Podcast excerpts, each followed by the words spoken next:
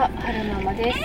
4歳の男性の男の子と小学校1年生の女の子を育てています。えっとですね、今日配信しようと思ってるのは、結構前に撮ったものなんですけれども、ちょっとね、あるきっかけがあって、出してみようかなと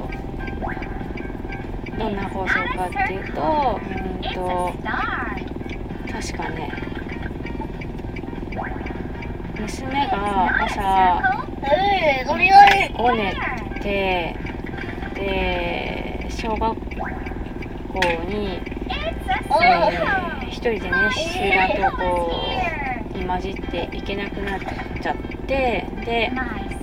私が、えー学校まで歩いてついてったんですよね。30分以上かけて。で学校に着いてバイバイしようかなと思ったら玄関でバイバイできなくってえー、教室までついていってで教室でバイバイしようと思ったんですけど教室ではバイバイできなくって。でやっと先生が来てくれたから先生になんとかこう無理やり引き渡して逃げ去るように帰ってきた。その後えー、呼吸発作が起きてしまって遅刻に仕事に大遅刻したっていう時の、えー、過呼吸の話とうちの話なんですよね。まあ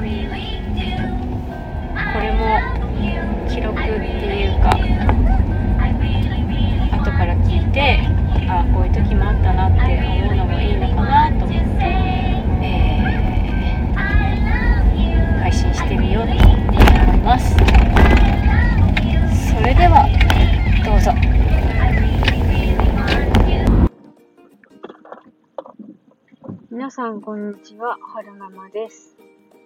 小学校違うな4歳の男性の男の子と小学校1年生の女の子を育てています今日は2021年6月23日の朝出勤中に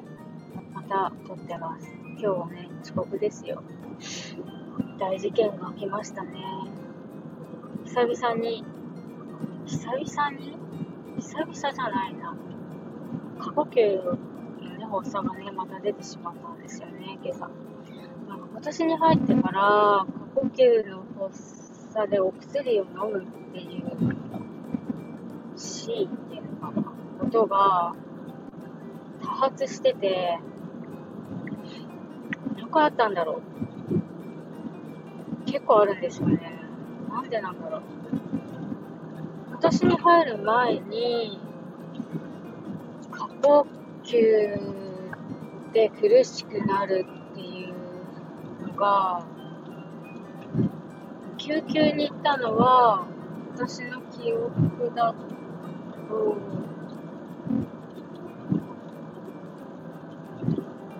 息子がお腹に来た時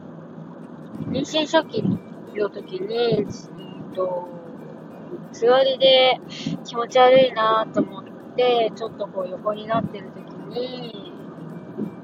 ワンオペ状態だったんですけれども、旦那が、夫が仕事でいなくてね。で、座りで横になってる時に3歳の娘が、あの、頑張ってほしくてね、お腹の上に上がってきたりとかして、で、私ね、2回流産してるす。渓流流産って言って、妊娠初期にお腹の中で赤ちゃんが亡くなっちゃって、亡くなってしまうっていうことを2回してる、2度経験してるんですよね。だから、その、妊娠初期ってすごい神経質になるんですよ。で、お腹の上に上がられたからって流産するとは限らないんですけれども、まあね、知識もその時はなかったから、妊娠初期で、娘がお腹の上に上がってきて、あ、やっとできた2人目なのに、また流れちゃったら、しね、お腹の中でなくなっちゃったらどうしようっていう不安から、あ呼吸発作が起きて、でいつもだったら、うんちょっとね、呼吸を整えれば良くなるんですけれども、その時はね、良くならなくって、なんか今回おかしいと思って、と、自分のね、母親に電話して、日赤に連れて、日赤の休憩に連れてってくれってお願いしたんですけれども、もうちょうどその母こうね、双極性障害の、双極性感情障害の症状が出始めてる頃だったから、妹が帰ってくるまでちょっと待ってくれとか言われて、車運転できるからね。で、待ても、待てど待てどお迎えが来ないんですよ。ね、で、その時救急車呼べばよかったんでしょうけど、過呼吸で救急車呼んでいいのかっていう気持ちもね、その時はあったから、すごい苦しみながら待ってて、えまあ、ぜひいいから早く来てって電話で言ったりとかしてね。で、最終的に、えー、救急に行って、で、まあ、指先で酸素飽和で測ったけど大丈夫って言われたりとか。で、その過呼吸で日赤に行っても、救急車で行ってないから、すごい苦しくって、うずくまってるのに、全然看護師さんとか来てくれないんですよ。苦しいから、この苦しい状態をなんとかしてほしいのに、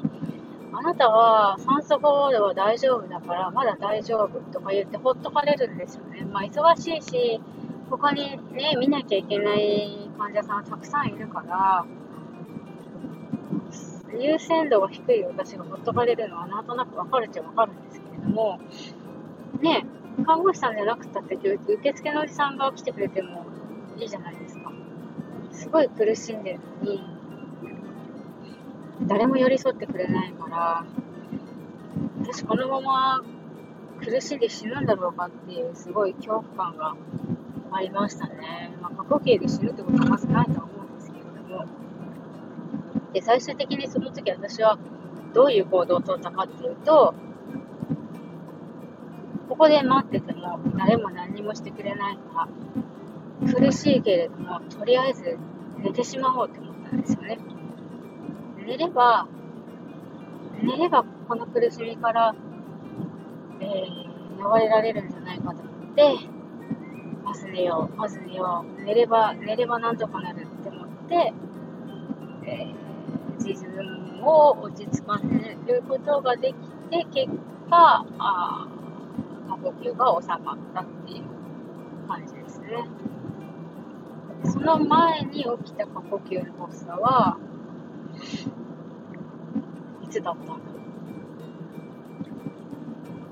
事故に遭った時も呼吸発作になりましたね。ちょうどその時、うちのお父さんが癌だっていうのが分かって、で、仕事をし、アルバイトのね、仕事をしてたんですけれども、実家でね、薬局をやってたから、お父さんが、とりあえず、アルバイトなんだから仕事辞めて家のこと手伝いみたいな感じになって、ね、仕事を辞めて、今思えば仕事なんか辞めなくてよかったのにと思うんですけれども、仕事を辞めて、えー、家の仕事をしていて、で、お父さんが癌になったっていうのと、お父さんが死んじゃうかもしれない、お父さんがいなくなっちゃうかもしれないっていう不安もあった時に、信号待ちしてたら後ろから来た車がね、ドアとぶつかって、玉突きみたいな感じになって、で、怪我とかまではいかなかったんですけど、なんせ過呼吸が起きてしまって、で、その時は救急で、病院に行きましたね。救急車呼んでもらって。うん、なんでなんでしょうね。今年に入ってからこんなに過呼吸続いてるの。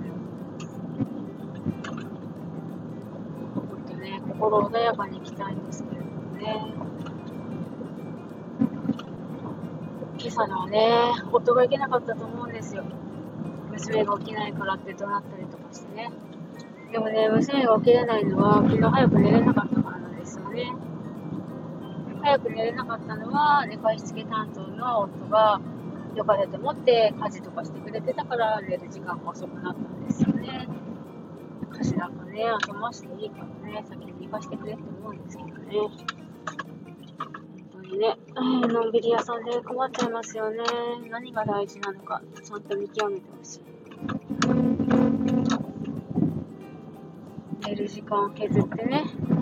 事務作業してるわけですよ。個人事業主だからも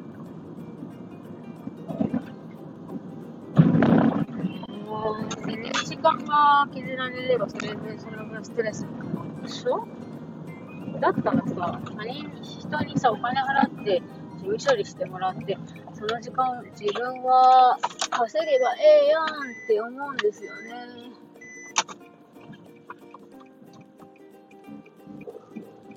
本当にね、今日はね、本当に困りましたね。お薬が効いてきたから今はいいけど。多分ね、明日大げさだと思ってんだろうな。でも本当に立ち上げられないぐらいね、ガクッとくるんですよね。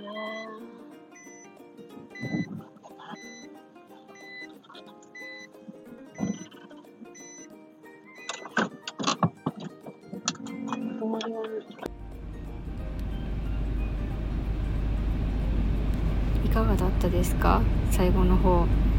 なんか投げやりに終わり終わりとか 言ってましたけれども。最後までお聴きくださいましてありがとうございました。それではまた。